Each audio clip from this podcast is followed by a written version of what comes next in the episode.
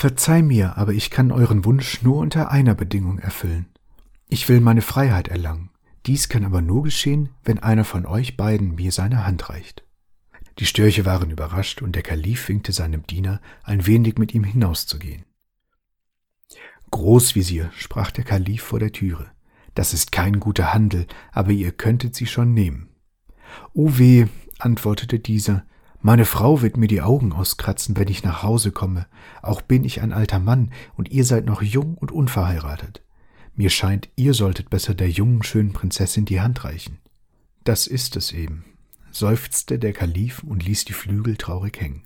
Wer sagt mir denn, dass sie jung und schön ist? Das bedeutet, eine Katze im Sack zu kaufen. Sie redeten einander noch lange zu. Als der Kalif aber erkannte, dass sein Visier lieber Storch bleiben als die Eule heiraten wollte, entschloss er sich, die Bedingung selber zu erfüllen. Die Eule war hocherfreut. Sie gestand ihnen, dass die Zauberer schon in der kommenden Nacht sich einfinden würden. Darum verließ sie mit den Störchen das Gemach. Sie gingen lange durch einen finsteren Gang, bis ihnen endlich ein heller Schein entgegenstrahlte. Als sie dort angelangt waren, riet ihnen die Eule, sich ganz ruhig zu verhalten. Sie konnten durch die eine Mauerlücke den ganzen Saal überschauen. Er war ringsum mit Säulen geschmückt und prachtvoll verziert. Viele farbige Lampen ersetzten das Licht des Tages. In der Mitte des Saales stand ein runder Tisch, auf dem die besten Speisen standen. Rings um den Tisch zog sich aber ein Sofa, auf dem acht Männer saßen. Die Störche erkannten sogleich den Krämer wieder, der ihnen das Zauberpulver verkauft hatte. Sein Nebenmann forderte ihn gerade auf, die neuesten Taten zu erzählen. Da erzählte er die Geschichte von dem Kalifen und seinem Visier. Was für ein Wort hast du ihnen denn aufgegeben? fragte ein anderer Zauberer. Ein lateinisches, antwortete der Krämer. Es heißt Mutabor. Als die Störche das hörten, waren sie vor Freude fast außer sich. Sie liefen auf ihren langen Beinen so schnell zum Tor der Ruine, dass die Eule kaum folgen konnte.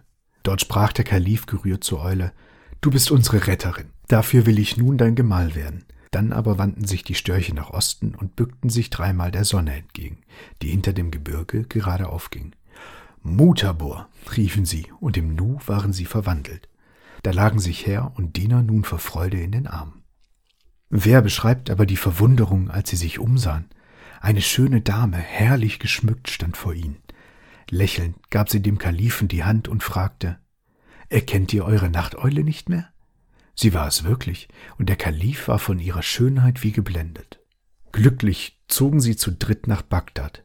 Dort erregte die Ankunft des Kalifen großes Erstaunen. Man hatte ihn für tot gehalten. Das Volk war hocherfreut, den geliebten Herrscher heil und unversehrt wiederzusehen. Seine Geschichte wanderte aber schnell von Ohr zu Ohr, und der Hass richtete sich jetzt gegen den Betrüger Misra. Das Volk zog zum Palast und nahm den alten Zauberer und seinen Sohn gefangen. Der Kalif schickte den Alten nun in dasselbe Gemach, das die Prinzessin als Eule bewohnt hatte, und ließ ihn dort aufhängen. Der Sohn verstand aber nichts von den Künsten des Vaters und sollte darum wählen, ob er sterben oder schnupfen wolle. Als er das Letztere wählte, reichte ihm der Großvezier die Dose. Eine tüchtige Prise und das Zauberwort verwandelten ihn sogleich in einen Storch. Der Kalif ließ ihn in einen eisernen Käfig sperren und im Garten aufstellen. Kalif Schazid lebte noch lange vergnügt mit seiner Frau. Sein größtes Vergnügen blieb es aber, wenn der Großvezier ihn besuchte. Da sprachen sie dann oft von ihrem Storchenabenteuer, und der Kalif ließ es sich nicht nehmen, den Großvezier als Storch nachzuahmen. Für die Frau Kalifin und ihre Kinder war diese Vorstellung allemal eine große Freude. Wenn der Kalif aber gar zu lange klapperte und Mu, Mu, Mu rief, dann sagte der Visier mit einem Augenzwinkern, wenn das so weitergeht, verneige ich mich gen Osten und sage das Zauberwort. Glück für die beiden Unglücksraben oder Störche, dass am Ende doch noch alles geklappt hat. Natürlich kann man jetzt lehren, wie ehrlich wird am längsten oder ähnliches daraus ziehen, aber das überlasse ich ganz euch. Im Endeffekt zählt doch nur eins. Seid nett zueinander und schlaf gut, liebe Homies.